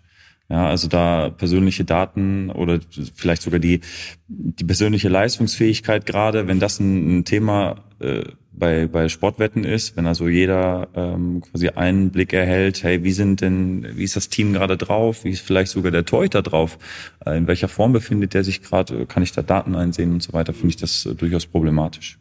Was ist denn da dein Hauptstörgefühl? Äh, äh das, das klingt gerade so, als, als wäre das das eigentliche Störgefühl bei dir, dass ähm, diese Daten nur nur dich und deinen Arbeitgeber etwas angehen und zwar im Hinblick jetzt auf deine äh, auf deine sportliche Belastungsfähigkeit, ähm, aber jedenfalls kein äh, kein Anbieter von Computerspielen oder kein Wettbüro. Oder ist es der Ansatz, den ja die äh, Kollegen aus äh, aus UK dort fahren, dass die sagen, also wir möchten dann an der Vermarktung angemessen beteiligt werden, weil ihr macht mit unseren Daten ja Geld ähm, ohne dass wir dem zugestimmt haben oder geschweige denn, dass wir das vielleicht wissen. Ja, ich kann beide Perspektiven verstehen. Also durchaus. Weil das, was ich leiste als Sportler, das ist, das ist meine Leistung, ne? nicht die von irgendwem anderen. Und sollte irgendwo, oder das Wissen über meine Leistung sollte auch irgendwo bei mir bleiben oder vielleicht dann maximal noch bei meinem Arbeitgeber, der das zu meinen Gunsten verwenden kann. Und alles andere ist für mich erstmal problematisch. Aber das heißt, du würdest sozusagen eher sagen, äh, man verzichtet lieber darauf, das als mögliche neue Einnahmequelle zu sehen, so wie es jetzt zumindest in England einige, ich glaube, es war ursprünglich von Spielerberatern getrieben, ähm, überraschend, ähm, sozusagen kommt, sondern man behält das lieber in dem bilateralen Verhältnis Arbeitgeber-Spieler, ähm, als zu sagen, okay, äh, es können auch andere sehen, aber dann will ich dafür Geld haben. Also die wäre die erste Variante, wäre für dich vorzugswürdig. Ja, das ist jetzt meine persönliche Perspektive. Ich kann aber auch verstehen, ähm, wenn, wenn ein Sportler dann sagt, wenn die Daten schon rausgegeben werden, dann möchte ich auch daran beteiligt mhm. werden. Das ist ja, das ist ja völlig klar. Das ist ja irgendwo meine Leistung und die muss dann irgendwo auch gewürdigt werden. Wir hatten einen, einen unterschiedlichen Kenntnis-Meinungsstand, ob auch Daten während des Spiels äh, gesammelt werden oder nur im Training. Also die Leistung wie so Wearables oder sowas. Werden auch im Spiel geht. Auch im Spiel. Da hatte ja der, der Kollege Brink ganz, ganz offensive Ansichten. Äh, also erstmal, ihr seid als Beschäftigte, und da liegt ihr ganz, ganz normal dem, den Datenschutz. Und dann seien das ja alles Leistungskontrollen und die dürften, die dürften gar nicht erhoben werden. Und äh, man hatte ja relativ, also wenn es danach ginge, dann, dann würde Belastungssteuerung und sowas, das würde alles weg, oder würde, es ginge, ginge dann ja quasi so weit, war seine, seine, seine Auffassung, dass man dann sehen könnte, wenn ein Spieler sich zu wenig bewegt, irgendwie die Herzfrequenz irgendwie ist im, im niedrigen Bereich, dass man ihm dann von außen den Befehl gibt, so jetzt lauf mal und tu nicht so, als wenn du lauf du faule Sau oder sowas. Hat, nee, nee, wen hat er den, den, den Böll-Vergleich? Nee, was war das? Ja, Tour de France-Vergleich. Udo Bölls und, Udo Bölls und zu Jan Ulrich. Quäl dich, Quäl dich du Sau. Ja. ja. Aber ganz massive, also wirklich, wenn man Datenschutzrechtler das weiterspinnt, wirklich das komplette Steuerungs- und Belastungssteuerungssystem der, der Bundesligisten äh, unzulässig wäre in der Form, seine, war seine Auffassung. Also genau, aber das ist ja gerade das, was dann ist ja rechtlich wäre es vertretbar, aber das, so hast du es ja geschildert, was ja gar nicht im Interesse der Spieler wäre, weil so habe ich dich verstanden, du oder die Spieler finden es sehr gut, dass man damit die Belastung steuern kann. Ne? Absolut, absolut. Äh, problematisch wird's ja dann, oder ist es ja heute schon, äh, wenn jeder direkt nach dem, nach dem Spiel einsehen kann, äh, mhm wie viel Laufleistung der Einzelne absolviert hat. Ähm, und das ist ja auch dann Teil der öffentlichen Diskussion. Und das mhm. ist ja, ist ja so. Es wird ja diskutiert. Aber warum hat Spieler XYZ jetzt nur äh, neun Kilometer äh, auf der Uhr? Letzte Woche waren es doch noch elf. Was ist da los? Mhm. Ähm, und Teil von Social Media ist eben auch, dass das zurückgespielt wird äh, zu den Sportlern. Also du bist mittendrin in Teil dieser Diskussion, ähm, wirst in Echtzeit quasi bewertet und jeder hat die Chance, äh, da auf deine persönliche Leistung einzugehen. Hm.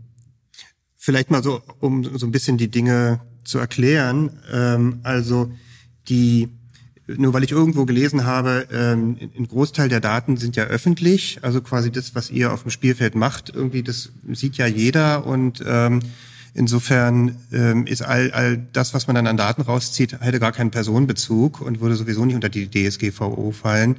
Ähm, da kann man wohl sagen, das ist Unsinn. Äh, also natürlich ist, ist ähm, jede Information, die einen Bezug hat zu einer natürlichen Person, also zu dir oder deinen Mannschaftskameraden, ähm, fallen unter die DSGVO äh, und da nicht äh, und sind da sozusagen nicht nicht irgendwie im rechtsfreien also, Raum. Ähm, sondern dafür muss es dann Grundlagen geben, um die zu verarbeiten. Und die finden sich auch in der DSGVO. Äh, die, die klassischste Grundlage ist die Einwilligung, ähm, die wahrscheinlich aber in den meisten Fällen nicht da ist. Und dann gibt es irgendwie berechtigte Interessen, aufgrund derer man das erheben kann. Wenn wir allerdings in einen Bereich kommen, also hier Passquoten und, äh, und sowas alles, ähm, davon ist die Rede. Aber wenn wir in einen Bereich kommen, wo es sich um ähm, besonders sensible Daten handelt, also Gesundheitsdaten. Ähm, und da sprechen wir dann schon von äh, Informationen über einen Erschöpfungszustand eines Spielers ähm, oder äh, Informationen, die auf eine Verletzung hinweisen. Äh, dann sind es Daten, ähm, die können entweder nur noch mit Einwilligung verwendet werden ähm, oder dann gibt es im Artikel 9 der DSGVO gibt es ein paar Tatbestände, ein paar Ermächtigungstatbestände, die einem das erlauben, ähm, aber die sind sehr, sehr eng. Und ja. da kommst du dann nicht mehr so, ein, so einfach weiter mit berechtigten Interessen. Also ich, ich weiß ja, dass äh, durchaus auch diskutiert wird, ähm, ob man quasi live einblendet, welche Herzfrequenz äh, da ein Spieler beim Elfmeter oder bei einem Freistoß hat. Und ja. das finde ich absolut problematisch, weil das ist etwas, ähm, was wirklich sehr, sehr persönlich ist. Das hat aber jetzt auch gar nichts mit dem, mit dem Sport zu tun, sondern die eigene Herzfrequenz. Mhm. Also es ist ja mit das Persönlichste, was man so hat. Und dann das zur öffentlichen Diskussion zu machen, ähm, ist der, hat der Teuter jetzt bei jedem, äh, bei jedem äh, Freistoß den Herzschlag äh, an, an der Stirn quasi und ist aufgeregt wie Sau, Hm. dann das ist einfach, es geht mir zu weit, muss ich sagen. Ja, und ich weiß aber, dass das Thema, Thema Aber ist. siehst du da deine Rolle als, äh, als Spielergewerkschaftler da auch einfach dann Wortführer zu werden oder irgendwie dafür zu sorgen, dass das auch ein, ein Thema wird, was auch die Spieler dann flächendeckend ähm, aufgreifen und, und, und auch vielleicht auch in die öffentliche Diskussion kommt? Ja, wir haben das intern schon diskutiert und ich erwarte eigentlich auch, dass die VDV da bei dem Thema weiter dran bleibt. Mhm. Denn wenn es keine Gegenposition gibt, wird das umgesetzt. Hundertprozentig. in unserer Folge mit äh, Stefan Brink ähm, viel ähm, so, äh, ja, ich denke, ein Zitat, äh, dass die Fußballer äh, für diese Thematik zu blöd seien, anders als Handball oder Basketballer. Die hätten da eine höhere Awareness, also sehr, sehr platt, ähm, aber das, äh, sozusagen, das war, das war, glaube ich, sein Eindruck aus seiner Arbeit, dass er halt gemerkt hat, dass es in anderen Sport- oder Mannschaftssportarten da von Spielern problematisiert wurde. Beim Fußball hatte er das anscheinend noch nicht, so würde ich es mal interpretieren. Ja, ist es wirklich, ist es wirklich Awareness oder ist es einfach die Tatsache, dass in der Fußball-Bundesliga äh, man sich in einer Blase bewegt, in der man viel Geld verdient und einfach auch satt ist, ähm, sich mit solchen Thematiken überhaupt auseinanderzusetzen? Das ist genau die es. Frage. Aber Ja. ich glaube, du hast recht. Denke also auch. ist das, ich meine, will man das als Spieler überhaupt, dass am, am nächsten Morgen auf Kicker oder so steht, was man sich für eine Verletzung zugezogen hat? Nee, finde ich auch zum Teil problematisch. Also ich, ich, ich finde es durchaus positiv, wenn Clubs damit sehr behutsam umgehen. Ähm, vielleicht darauf eingehen, dass sich ein Spieler verletzt hat. Klar ist ja Teil der öffentlichen Diskussion, alles gut. Ähm, da die auch die eigenen Fans zu, zu informieren, dass der Spieler nicht eingesetzt werden kann. Dann endet das für mich aber auch. Und da muss man nicht sagen, welche Verletzung, wie lange er ausfällt ähm, finde ich, finde ich problematisch. Und da gehen einige Clubs sehr, sehr locker um mit der Geschichte. Auch welche Spieler Corona haben oder so, das kommt ja dann auch. Ja, ja, ja nee, also ich finde es, finde es problematisch, aber es ist äh, durchaus Usus, dass man da offen drüber spricht. Äh, Union hat ja, glaube ich, sogar die, die quasi die, die Vorgabe mehr oder weniger auch, auch kundgetan, dass sie das nicht mehr äh, die Art der Verletzung und die Ausfalldauer nennen wollen, anders als andere Vereine. Also das ist wie so eine Art ja, ja, Mantra oder Vorgabe, ne? Ja. Anders als äh, der Spieler von Dortmund, der den äh, Haaland Ausfallzeit und so dann kundgetan hat im Interview. Wobei tatsächlich ja bei Dortmund ähm, oder bei den Vereinen, das hatten wir auch mal in einer Folge, äh, die als Aktiengesellschaft organisiert sind, kann es ja tatsächlich sogar äh, rechtlich zwingend sein, dass die jedenfalls die Ausfalldauer mitteilen, weil das ähm, quasi bilanziell und wertpapierrechtlich erforderlich sein kann. Ähm, aber das sind ja im Verhältnis die wenigsten Vereine. Also jedenfalls hat ähm, die DFL auch hier reagiert und hat dann im, im DFL-Mustervertrag äh, sich auch entsprechende Rechte einräumen lassen im Hinblick auf äh, den, den Umgang mit personenbezogenen Daten. Aber es begrenzt auf Trainings- und Spieleinsätze. Ja gut, aber Aber das ist auch wo, die wo, Frage, kommen, wo kommen sie denn her, bitte, die Daten? Ja? Genau, also zu Hause hat man im Zweifel nicht das Wearable des äh, Noch- noch nicht. noch nicht, aber des des äh, Vereins. Aber ich weiß nicht, ob, ob du das weißt. Wir wir vier waren äh, bei einer Sportrechtskonferenz und im Zuge dessen haben wir das äh, Nachwuchsleistungszentrum von RB Leipzig besichtigt. Und da war es so, dass ähm, alle ja auch ein wie so eine Art Fitbit sah das aus, welche Firma äh, oder was genau, man weiß nicht. Aber das diente auch als Schlüssel zum Beispiel für die Räumlichkeiten, für die Zimmer. Und ähm, natürlich wäre, war es möglich, das haben die auch gesagt, sie würden es nicht tun, aber es ist möglich, durchgehend halt Puls und ähm, alles zu überwachen. Und das ist ja dann schon sehr, sehr weitgehend, äh, muss man sagen. Also äh, wenn man halt in seinem Zimmer ist oder jetzt halt in der Wohnung oder Haus dann ähm, und wird dauerhaft überwacht, das ist dann Ja, nee. Also, und, und auch gleich, was du meintest mit der Herzfrequenz beim, beim Anlauf beim Elfmeter, das ist ja purer, purer Voyeurismus für den, für den Zuschauer und das hat ja nun überhaupt keinen keinen keinen Mehrwert irgendwie fürs Spielverständnis, sondern da geht's ja wirklich nur die, die Extrembelastung da zu zeigen und das bin ich mir sicher, dass das vor keinem Gericht standhalten würde und jeder Arbeitsvertrag, der sich das zusichert, dann da irgendwie zerpflückt würde. Also es gibt schlicht keine gesetzliche Grundlage dafür. Nee. Also da müsstest du dir schon eine Einwilligung holen und dann äh, wird man darüber äh, diskutieren, ob, die, ob der Spielervertrag die Einwilligung ist, also die, die Klausel, die da, die da drin ist. Aber dann werden die Datenschutzrechtler sagen, also äh, du kannst so eine Einwilligung nicht einfach in so einen Spielervertrag reinnehmen, ähm, sondern die muss dann schon äh, äh, ja die die muss gesondert erfolgen und sie muss vor allem auch freiwillig erfolgen. Ja. Und dann kommt man wieder an die Stelle, wo man dann sagt, wie freiwillig ist denn das noch, wenn du diesen Vertrag unterschreiben musst, um überhaupt deinen Sport auszuüben? Ja. Ja, es fehlt immer noch die, eine vernünftige Relation zwischen Datenschutz auf der einen Seite und Datennutzung auf der anderen Seite. Ich glaube, das ist so ein, so ein Lernprozess über, über die Jahre und Jahrzehnte. Den muss die gesamte Gesellschaft durchmachen. Mhm. Das die, geht bloß von der armen kleinen Friseursalon, der die DSGV umsetzen musste, genau im gleichen Umfang wie, wie irgendwie ein Unternehmen wie Daimler-Benz. Aber, Aber es ja. ist ja, die Kommerzialisierung Persönlichkeitsrechte war auch ein langer Prozess. Die Kommerzialisierung von Daten ist jetzt der Prozess aktuell. Und wenn das das gab, wird es irgendwas Neues wieder geben. Ähm, und dann, mhm. das wird ja nicht aufhören. Die Verträge werden nur länger. Ja. Hast du noch Zeit? Ich habe ganz viel Zeit. Ja? Okay. Natürlich. Schön, dann kommen wir zum Thema äh, VAR. Ja, ganz kurz. Ähm, war das, also es gibt ja immer wieder äh, Diskussionen über Sinnhaftigkeit äh, und äh, Sinnlosigkeit von VAR. Ähm, da kannst du ja vielleicht auch mal äh, gleich sagen, wie du grundsätzlich dazu stehst.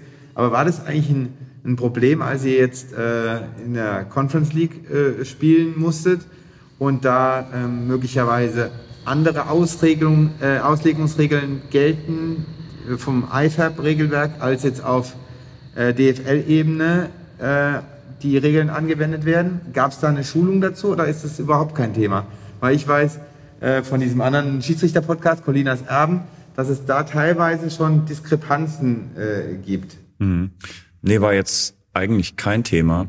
Also wir wurden zumindest nicht informiert, welche, welche Differenzen es da gibt. Mhm.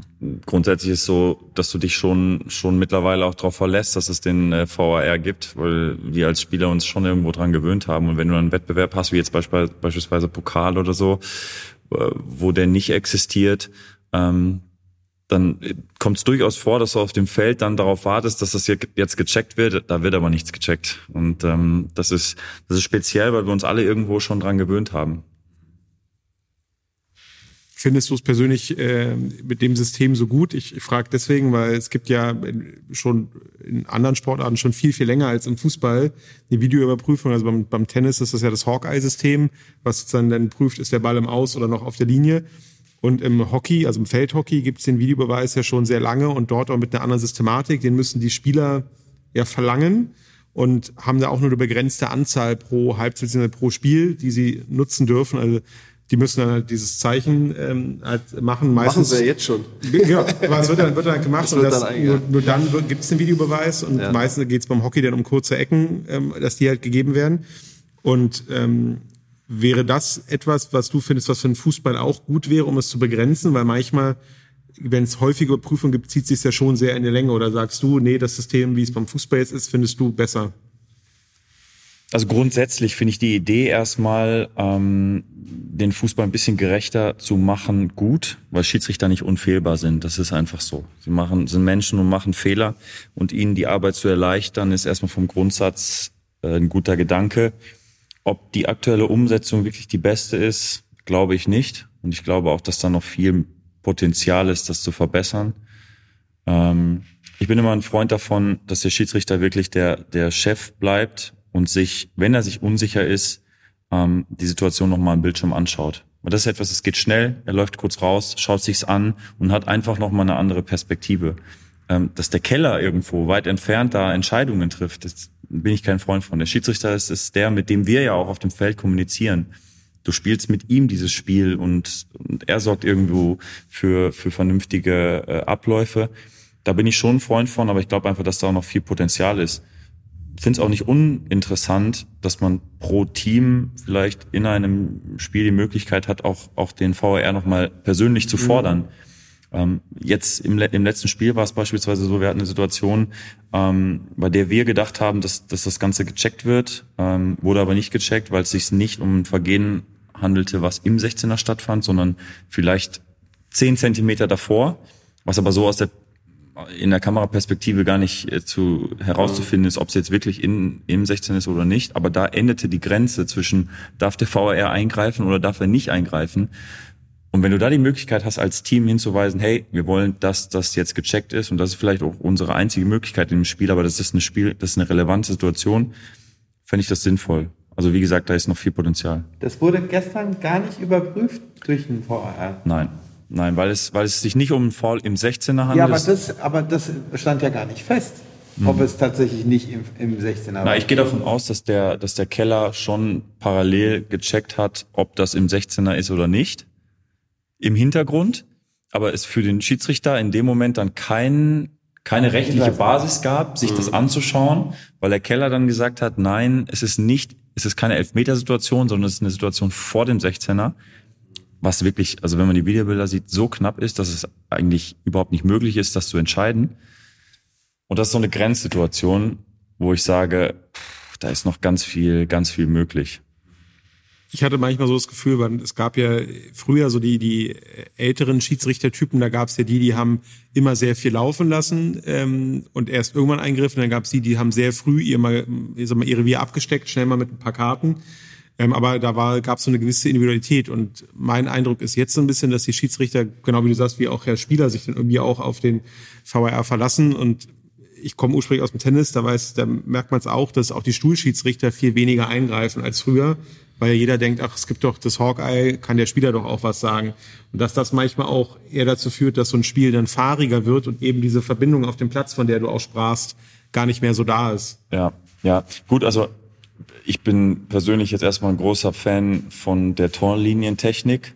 Also das ist etwas, das ist eigentlich unfehlbar und verhindert krasse Fehlentscheidungen, die durchaus bei einem Schiedsrichter als Mensch schon mal vorkommen. Das ist ja komplett mal raus. Das finde ich erstmal gut. Ja. Aber ich bin auch kein Freund davon, jede Situation im Mittelfeld zu checken, das Spiel zu unterbrechen und äh, da wirklich den Rhythmus aus dem Spiel zu nehmen. Äh, aber so, so spielentscheidende Szenen, die wirklich einen großen Einfluss auch auf Ergebnisse haben können, ja, bin ich schon ein Freund davon, dass man da die Möglichkeit hat. Ich habe ähm, vor ein paar Tagen äh, ein, eine Berichterstattung äh, gelesen über Mark Klettenberg. Der hat offensichtlich, ich glaube, der hat seine Karriere schon beendet ähm, und hat jetzt nach Ende der Karriere geschildert, wie er im Champions League Finale Real gegen Atletico, muss so 2014, 2015, 2016 oder so gewesen sein, ähm, äh, Konzessionsentscheidung getroffen hat. Also das, was man, was man ein Schiedsrichter eigentlich sonst nicht zugibt, logischerweise, was man ihnen aber immer wieder unterstellt, hat er jetzt tatsächlich mal offengelegt. Äh, da hat er ein, äh, ein Tor für, für Real gegeben, das äh, aus seiner Wahrnehmung eigentlich doch abseits gewesen war. Also er wusste, dass er eine Fehlentscheidung getroffen hat, hat dann darauf gewartet, dass eine Entscheidung im, im Strafraum von Real geschieht, die dann auch kam, die aber auch strittig war.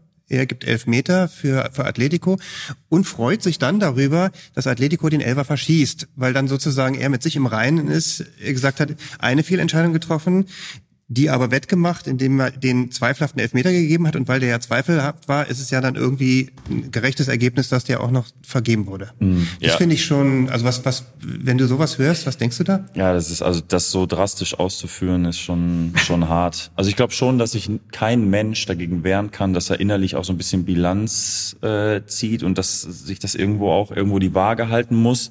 Ähm, die Situation, das geht so schnell und die Schiedsrichter stehen echt unter Druck, dass du da ähm, nicht immer komplett neutral bleiben kannst. Glaube ich, sind Menschen.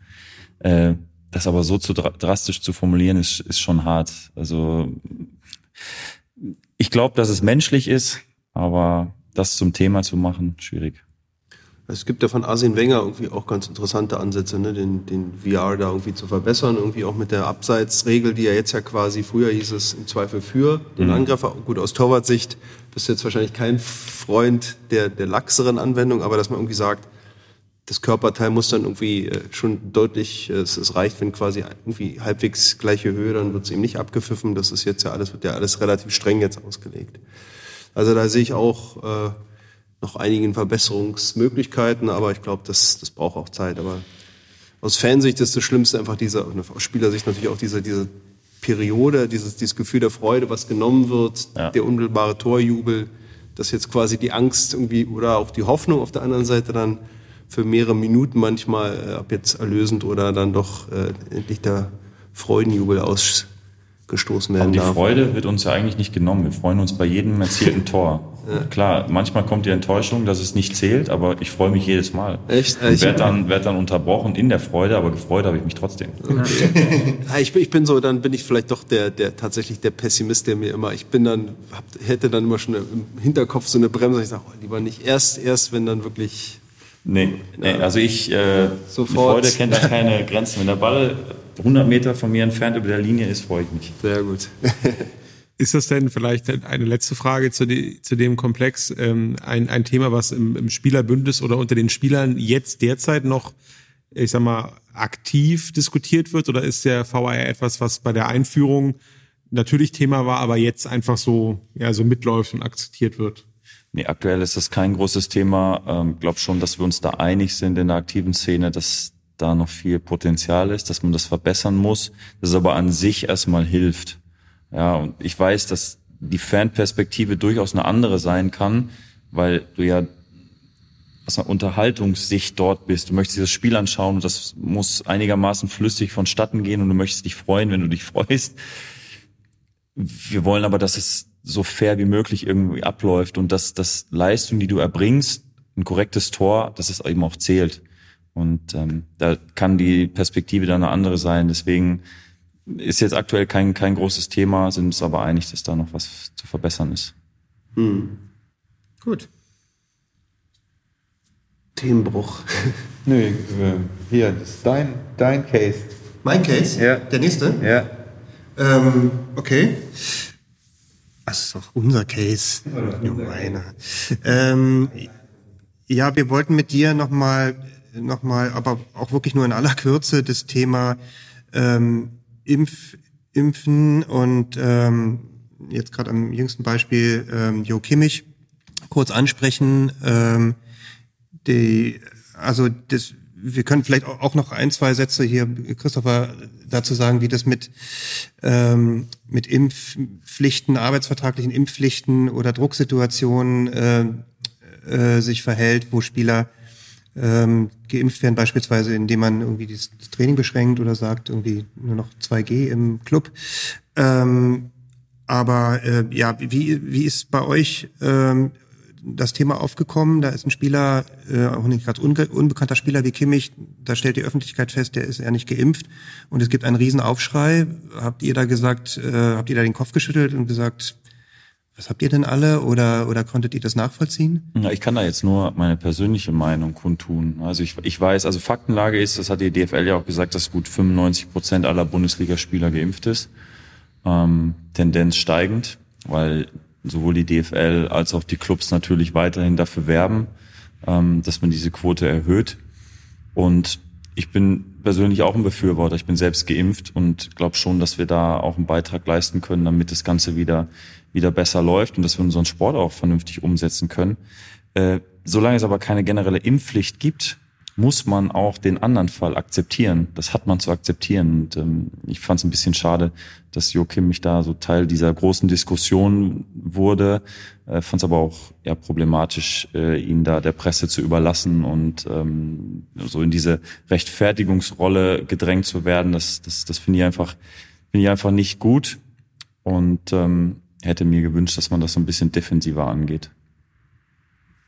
Ist natürlich auch ein schon gesellschaftlich relevantes Thema. Ich überrascht mich jetzt auch nicht wirklich und sehe ich möglicherweise auch ein bisschen weniger dramatisch als du, ähm, dass man sich da jemanden wie Kimmich dann eben vornimmt und ihn da auch ausfragt und ähm, und dann auch nicht nachlässt, äh, weil ich glaube schon, dass dass die also die, die Relevanz des, des Themas insgesamt in der, in der Gesellschaft ist ja schon recht groß.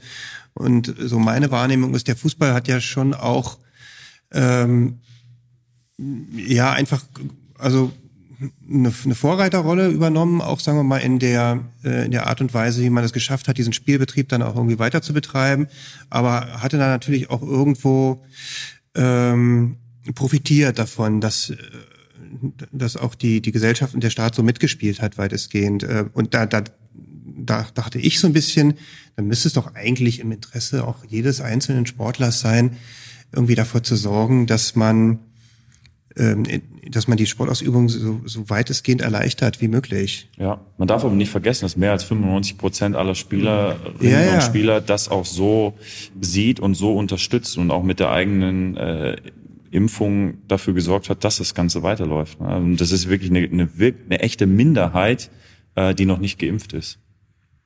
Ich finde, es wird halt jetzt, ähm, was man so jetzt im Radio hört, unabhängig vom, vom Fußball, ist ja die ersten Tendenzen, äh, man darf Betriebsstätten, wozu ja dann auch das äh, Vereinsgelände oder das Clubgelände zählen würde, dann nur noch mit 2G möglicherweise aufsuchen. Ähm, es gab auch die ersten, die gesagt haben, nur noch Geimpfte dürfen äh, in einem Betrieb, alle anderen müssen im Homeoffice arbeiten. Und dann stellt sich gerade im Sport halt die Frage, gut, das Homeoffice funktioniert im Spielbetrieb halt nicht, für den Trainingsbetrieb auch nur sehr partiell. Äh, was, und wenn das durchgesetzt werden würde, was kommt dann? Und dann sagst du ja zu Recht, äh, ist ein Mannschaftssport. Man muss auch den Nicht-Geimpften die Möglichkeit geben, den Beruf auszuüben. Aber das ist, also wenn sich das jetzt weiter so entwickelt, wird genau nämlich dann der Punkt kommen, gibt es dann für den Fußball oder für den Sport eine Ausnahme im Vergleich zum sonstigen? Und wenn das käme, glaube ich, jetzt unabhängig vom rechtlichen, wird das äh, politisch halt höchst brisant werden. Aber Stand jetzt ist es so, dass es ja durchaus auch Arbeitgeber gibt, die sagen, und damit stimmen sie auch mit deiner Linie überein, ich muss mich eher schützen vor meiner Arbeitnehmerstellen, auch die, die nicht geimpft sind, weil es halt welche gibt, die aus verschiedensten Gründen das nicht tun, ohne dass, dass die Arbeitgeber das bewerten, aber auch die muss man dann schützen. Und das ist vielleicht das, was du meinst, was vielleicht bei, bei Kimmich hätte passieren müssen, dass man ihm weniger die Diskussion aussetzt. So hatte ich dich verstanden jetzt. Genau, genau. Einfach, einfach der Umstand, dass er in die Rolle gerät, in der er sich öffentlich rechtfertigen muss vor einem Sky-Interview live, das ist halt problematisch. Das, das finde ich halt schwierig. Und ich glaube, er hätte sich auch selber den Gefallen tun müssen, da ähm, weniger drauf einzugehen, zu sagen, nee, ich, bislang habe ich es noch nicht gemacht, ähm, hab's, hab's aber vielleicht vor. Ähm, und dann ist auch Thema wieder Sport. Bei einem Sky-Interview am Spielfeldrand Fußball-Bundesliga steht der Sport im Mittelpunkt und nicht irgendwelche anderen Themen. Genau, es war jetzt ja eine andere Situation, als wenn er außerhalb eines Spiels in einem Interview gewesen wäre. Ne? Genau.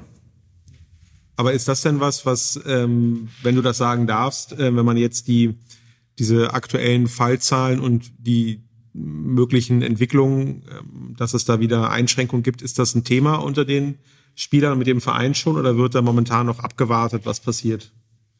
Naja, also wir beobachten natürlich alle, dass die, dass die Zahlen wieder fallen und ich glaube, äh, bei den Fallzahlen, die wir gerade haben, war im letzten Jahr ähm, kompletter Lockdown. Das darf man nicht vergessen. Und ähm, ich glaube, dass die Gefahr, äh, dass wir unseren Sport da weiterhin so oder nicht mehr so ausüben können, wie wir es aktuell tun, ähm, schon noch da ist und dass wir im letzten Jahr kennengelernt haben, wie, wie unangenehm das sein kann, wenn du auf, der, auf einmal deinen Beruf nicht mehr ausüben kannst, ne? als, als Sportler, als Gastronom, was auch immer. Und ich glaube, dass wir da alle irgendwo im gleichen Boot sitzen und dafür sorgen müssen, dass das Ganze weiterhin funktioniert. Klar, jetzt ist die Impfquote höher, ähm, hat man sicherlich dadurch auch ein bisschen mehr Freiheiten. Ähm, ja, aber ich äh, sorge mich da schon so ein bisschen. Also wenn es irgendwann wieder heißt, äh, keine Zuschauer mehr, war das für mich erstmal ein Schlag, weil äh, das schon was was Positives hatte, dass wir da in den letzten Wochen und Monaten äh, wieder vor Fans spielen konnten. Gestern 49.000 ne, in Köln. Genau. Also es ist einfach, das ist für uns auch etwas Besonderes. Das, das macht den Profisport ja auch irgendwo aus, dass du da äh, mit 50.000 im Stadion bist und ähm, ja, das ist irgendwo das, was uns vom Amateursport so ein bisschen trennt auch, ne? Dieses, dieses, äh, diese riesige Veranstaltung am Wochenende. Profisport ist eigentlich zu Zuschauersport. Das ist Zuschauersport, das ist Unterhaltungsindustrie irgendwo. Ja. Ja. Gut, danke, Andi. Ähm, ich denke, wir haben die Themen, die wir besprechen wollten, besprochen und äh, wir wollten dir noch die Möglichkeit geben, jetzt äh, auf deine Stiftung äh, nochmal aufmerksam zu machen und nochmal den Hintergrund von äh, In Safe Hands äh, zu erklären. Ja, danke. Ähm, Inside Fans e.V. ist eine Organisation, die wir 2015 gegründet haben. Ähm, bewegen uns da im Bereich der Kinder- und Jugendförderung, äh, primär an Schulen, wo wir sozial-emotionale Intelligenz fördern über den Sport. Wir wollen eigentlich so ein bisschen erreichen, dass, dass Kinder schon äh, unabhängig jetzt von ihrem sozialen Umfeld lernen, äh, sich in Gruppen sozial zu bewegen, Konflikte auch irgendwo zu lösen äh, was glaube ich ein, ein, wichtiges Thema ist. Und äh, wenn man das in Kinder beziehungsweise Jugendalter nicht lernt, Konflikte zu, zu lösen, seine eigenen Emotionen noch irgendwo zu erkennen und zu handhaben, ähm, wird später schwierig im Erwachsenenalter. Und da setzen wir an über den Sport. Und, ähm, Gehört da auch das Thema Selbstmotivation dazu? Selbstmotivation, also wir setzen eher daran an, seine eigenen Gefühle zu erkennen, das zu verstehen, hey, was fühle ich und was fühlt vielleicht der andere, äh, der mir gegenüber ist ähm, und wie schaffe ich es, unterschiedliche Positionen ähm, irgendwie, ja, da einen Konsens zu finden, äh, schwierige soziale Situationen zu, zu lösen. Ähm, und unsere Erfahrung ist einfach, über den Sport funktioniert das wunderbar. Ja, gerade im Teamsport, Fußball, hast du immer mit verschiedenen Meinungen zu tun, ähm, Gruppen, die total unterschiedlich zusammengesetzt sind. Also jetzt mal unsere Fußballkabine, komplett, kompletter Durchschnitt der Gesellschaft. Das ist einfach so, reine Statistik. Und ähm, da lernst du einfach, sich in einer Gruppe zu bewegen. Und das ist übertragen auf unsere Gesellschaft halt ein Riesenthema. Und äh, macht mir große Freude. Äh, Jonas Ermes, mein, mein Mitgründer, ist ja ähm, da eigentlich federführend aktiv. Und ich kann aus der Ferne ähm, natürlich viel beitragen. Aber er ist äh, der Kopf der Organisation und ähm, ja, macht große Freude und wir sind mit unseren Projekten auch sehr erfolgreich. Wie kann man euch unterstützen?